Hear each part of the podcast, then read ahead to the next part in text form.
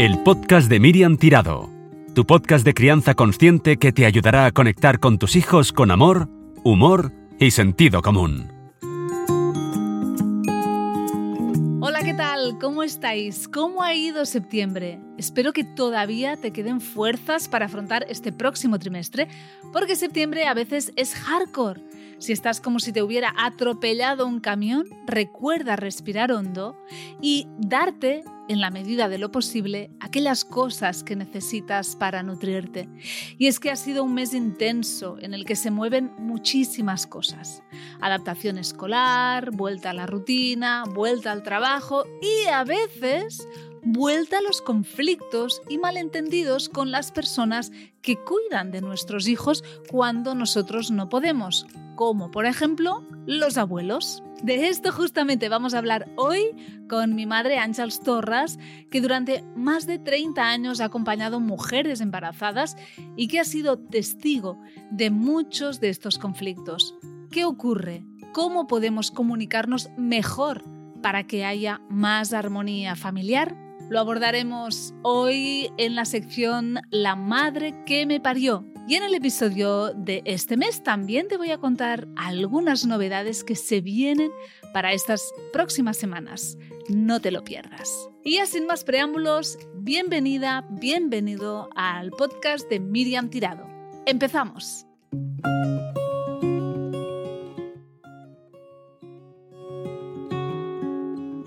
Este mes de octubre queríamos abordar el tema de los abuelos y la comunicación con ellos, que son muchas veces las personas que cuidan de nuestros hijos cuando no podemos hacerlo nosotras. Cuando estábamos preparando este, esta sección para el episodio de octubre, pregunté en Instagram qué cosas les agobiaban o qué preguntas tenían para esta sección y este tema. Ha habido tanto feedback, tantas cuestiones, tantos temas que han aparecido en las preguntas de la gente que me sigue sobre la buena comunicación con los abuelos, sobre los conflictos que tienen, sobre los problemas, sobre cómo abordar lo que les sucede dentro de la familia, que hemos decidido que lo vamos a ir desglosando poco a poco, porque si no, en un solo episodio, ya os digo yo que no tendríamos ni tiempo, ¿verdad, mamá? Exactamente.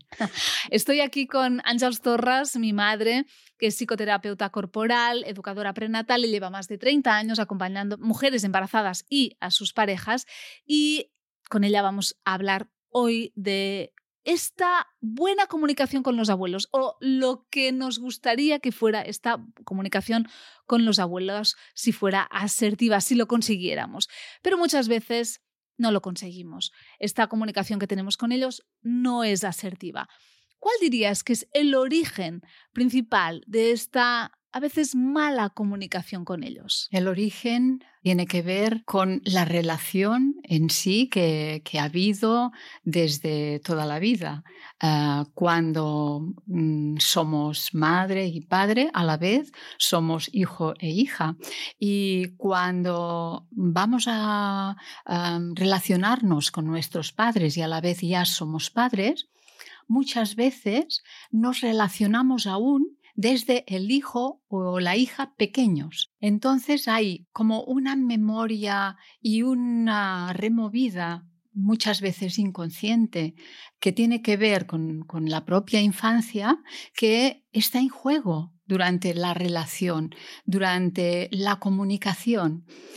Muchas veces Mm, a los padres y madres les gustaría pues que los abuelos estuvieran, se pusieran en su sitio y no ah, intervinieran mm, en cosas pues que corresponden a los padres y madres. Pero también hemos de reflexionar estos padres y madres si cuando atraviesan el umbral de la puerta de, de la casa de los abuelos, si no se convierten a partir de aquel momento en el hijo o la hija pequeña que Em, ha tenido eh, sus em, removidas, sus problemas, con cosas que ahora se están manifestando en la relación de los abuelos con los niños.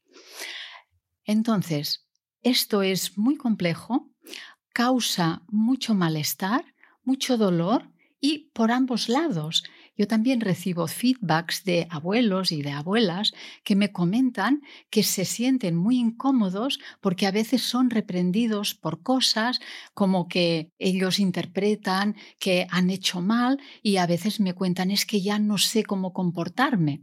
Y por otro lado, las madres y padres pues que están criando sus hijos pequeños se sienten también a veces muy abrumados por reacciones y por actitudes que les recuerdan su infancia y que no las pueden hablar o expresar desde el padre y madre adultos que son, sino que lo que sale es el niño o la niña herida y enfadada. Vamos a poner un ejemplo para que se entienda. Es decir, si yo me he molestado, me ha afectado como he visto a mi madre o a mi padre que han tratado a mi hijo, seguramente si hay una herida ahí en mí, porque eso quizá también me lo hicieron a mí cuando era pequeña y no me gustaba, eso de una forma ah, inconsciente dejó en mí un pozo, una herida, y ahora que lo veo reflejado como si fuera una película en mi hijo, es decir, que se lo hacen a mi hijo, me sale todo el cabreo nada regulado, nada consciente, nada asertivo y a lo mejor pues les suelto ahí una harta de, mm, improperios o de frases con un tono desagradable que, mm, claro, que muchas veces a, a los abuelos esto les puede sentar mal.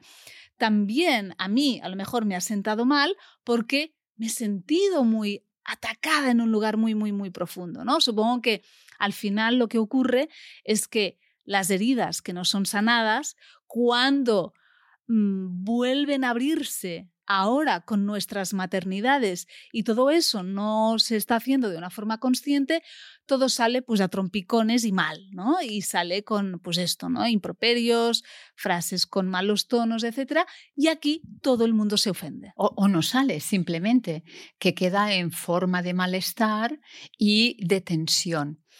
Eh, tenemos que tener presente que aquí lo que importa es el niño o la niña pequeños el nieto, eh, la, nieta, el hijo, la hija. Es importante no perder de vista esto.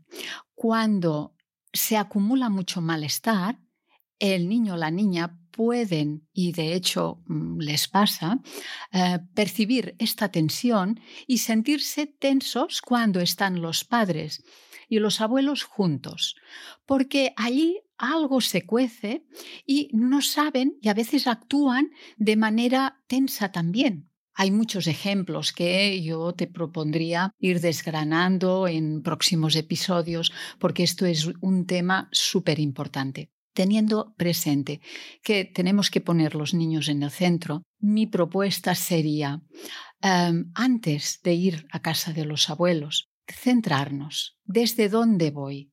¿Desde la niña o desde la madre o el padre que soy?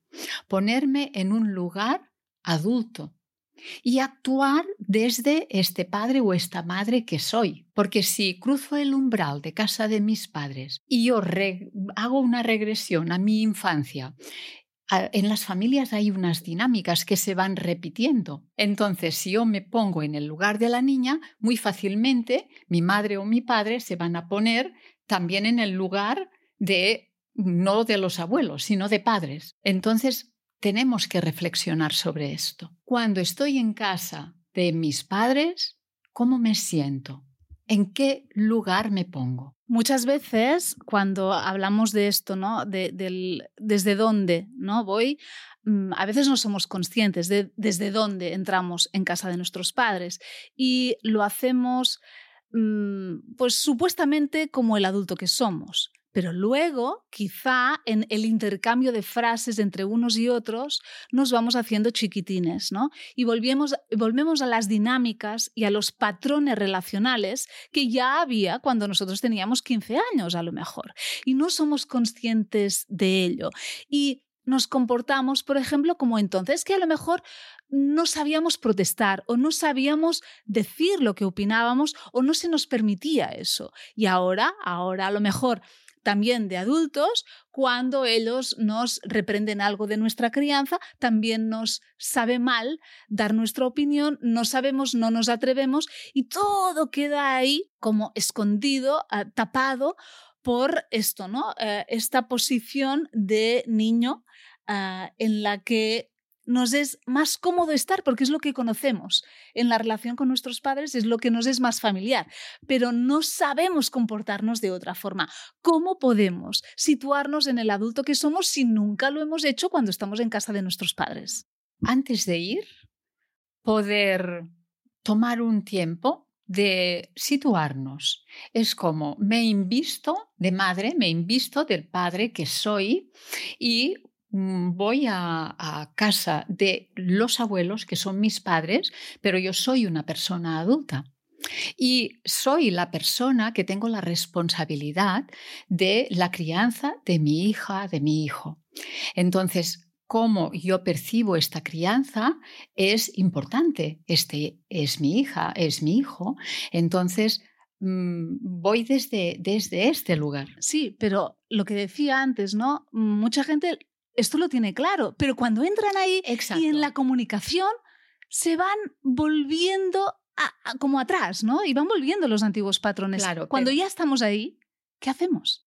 Intentar darnos cuenta. Por eso es importante antes hay, hay, personas, por ejemplo, eh, que esto lo tienen que hacer en cada llamada de teléfono con su madre, mm, hacer tres respiraciones y mm, colocarse en su lugar. Mm, a veces en relaciones muy difíciles. Entonces, mm, mm, antes de, eh, encontrarnos, hacer esta, eh, como esta toma de conciencia. Voy a ir a casa de mi madre, a casa eh, de los abuelos, a recoger el niño o a traer el niño, y yo soy la madre. Esto refuerza esta parte adulta. Y luego, cuando volvemos, si durante el transcurso de la relación ha habido momentos de tensión o ha habido algo que no ha funcionado con la fluidez em, que hubiera sido em, necesaria, me doy cuenta de qué, qué es lo que ha pasado, cuál ha sido la dinámica y si esta dinámica me resulta familiar, si es algo antiguo que suele pasar siempre.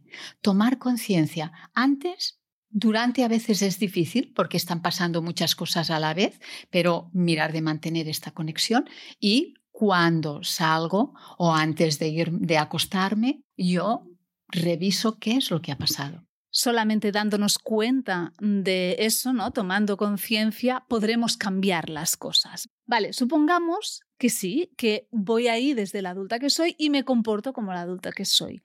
Si algo no me gusta o hay algo que les quiero decir, ¿cómo lo puedo hacer de una forma asertiva? Depende de lo que es.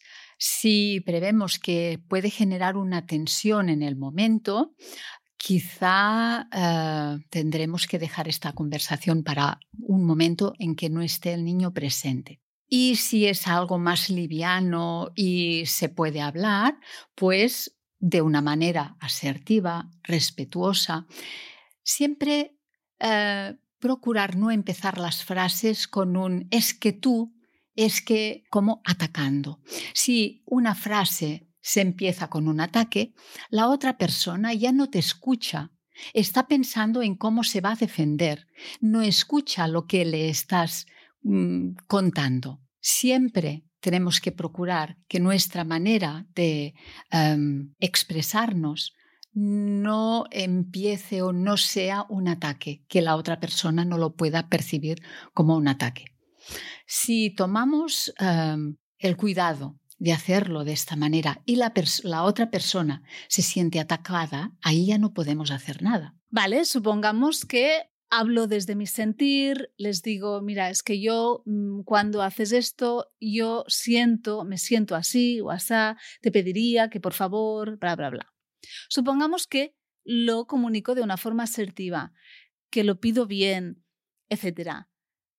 ¿Qué pasa si aún así esa otra persona, mi padre, mi madre, mi suegro, mi suegra, se ofenden. Ahí, no sé si te das cuenta que mezclamos dos temas. Una es como yo me siento uh, como persona o esto tiene que ver con algo que ha pasado con el niño. Entonces, fíjate, si en esta conversación estos temas ya se mezclan, uh, es porque están ahí así de mezclados, como sentimos lo que está pasando con nuestros hijos como algo propio. Esto es muy importante, que pueda quedar uh, por lo menos poner la intención de que esto quede un poco separado. Cuando es algo que ha pasado con nuestro hijo o con nuestra hija, pues lo podemos hablar desde la parte más objetiva posible y explicando por qué lo vemos de esta manera. ¿Por qué esta frase o esta manera de uh, actuar no creemos que sea lo mejor para el niño o para la niña? Esto es una cosa que sería mejor pues que el hijo o la hija no estuviera delante. Y cuando es una cosa que tiene que ver con la relación de tu madre o tu padre contigo misma, quizá es algo que estaría bien poderlo hablar en otra, en, otra situación.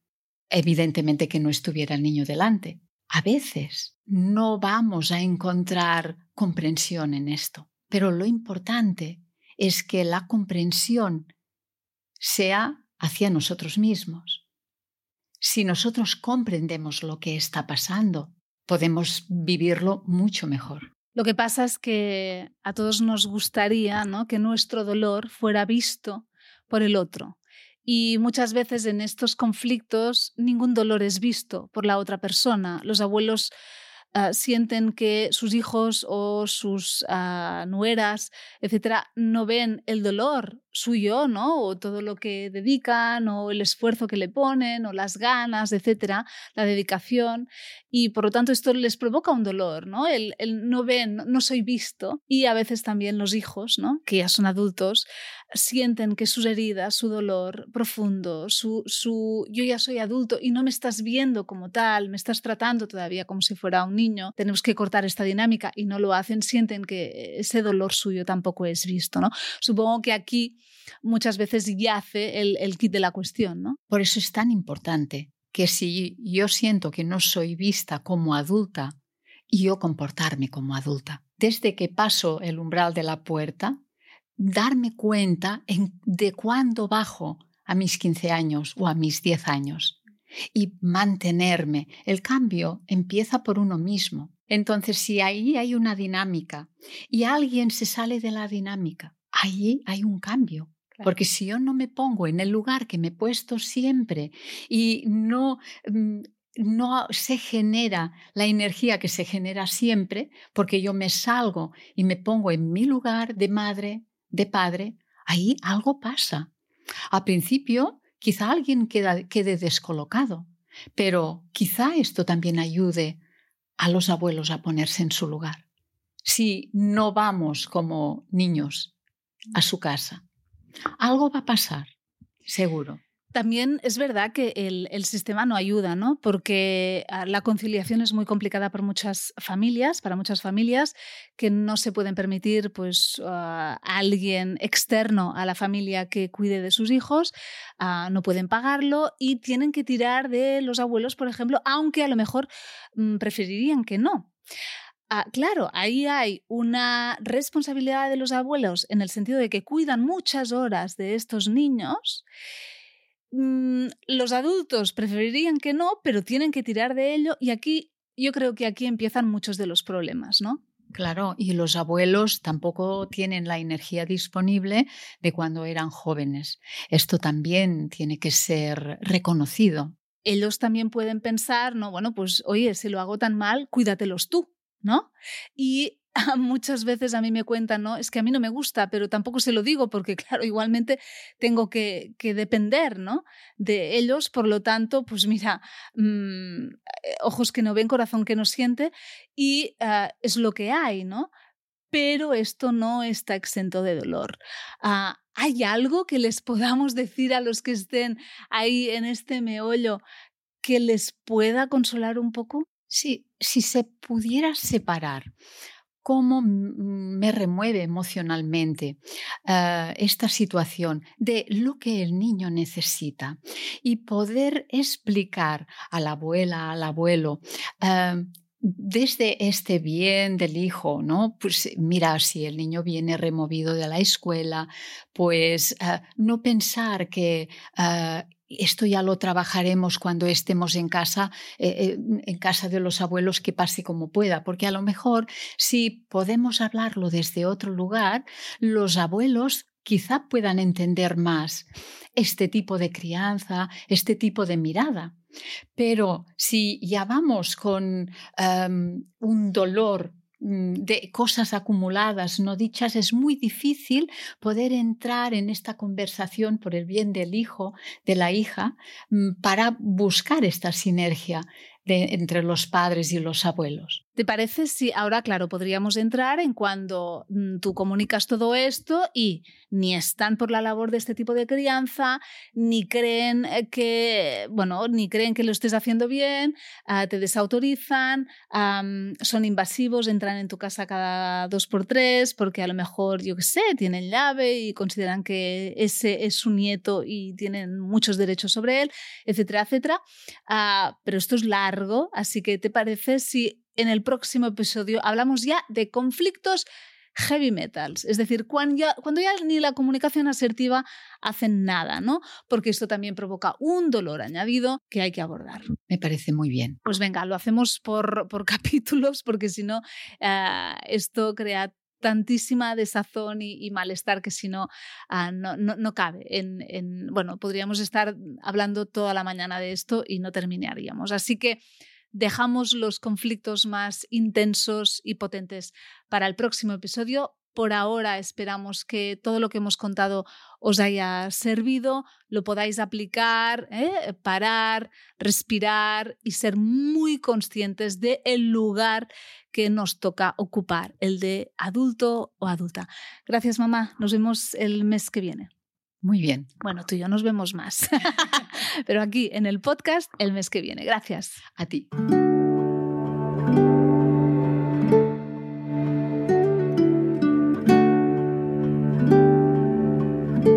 Después de un septiembre con tres presentaciones de sensibles, tanto en Barcelona como en Palma de Mallorca, en octubre llega el turno de presentar mi nuevo cuento en Madrid. Estaré allí el próximo sábado 8 de octubre a las 11.30 en la librería Tipos Infames, hablando de sensibles y compartiendo un buen rato con todos los que podáis venir. Me acompañará mi amigo y presentador de televisión española, Marc Sala. Os esperamos ahí el 8 de octubre a las 11.30 en Tipos Infames. El próximo 20 de octubre sale a la venta el tercer cuento de la colección Kai Emma, en esta ocasión bajo el título Uno más en la familia. Y es que la familia de Kai Emma crece con un bebé que llega para poner las emociones patas arriba. Ojalá este nuevo cuento, con las aventuras de estos hermanos tan sensibles, emocionales y divertidos, os llegue al corazón y os ayude a todas las familias que estáis pensando en ampliarlas con un miembro más. Ya está a la venta el calendario de la colección Calita, los libros que hemos hecho con Joan Turu. Este calendario lleva ilustraciones de nuestros cuentos. Tengo un volcán, el círculo, desconectados, bienvenido señor malestar, baba no quiero dormir, frases también que salen en ellos y una página entera de pegatinas para que tus peques puedan marcar en el calendario cuándo se van de excursión o empiezan vacaciones, cuándo es su cumple y muchas cosas más. Este calendario ya está a la venta en las librerías y si en tu librería no lo encuentras, puedes comprarlo online en la web de Carambuco Ediciones. También ha salido ya a la venta la edición en euskera de la fiesteta titulada Titi Festa. Con este ya son cuatro mis cuentos traducidos al euskera. El hilo invisible, Desconectados, Tengo un volcán y ahora La fiesteta. Y por último, el próximo 21 de octubre, viernes a las 8, voy a dar una conferencia sobre límites conscientes en Petrer, en Alicante. Ojalá que si eres de la zona puedas venir. Tienes más información en mi web miriamtirado.com.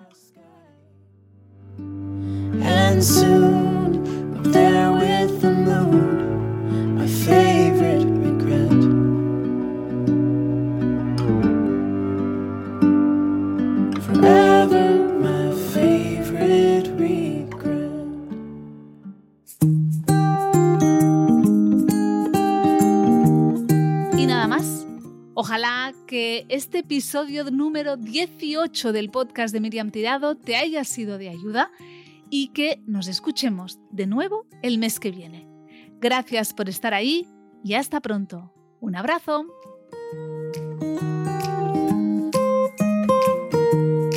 El podcast de Miriam Tirado, tu podcast de crianza consciente que te ayudará a conectar con tus hijos con amor, humor y sentido común.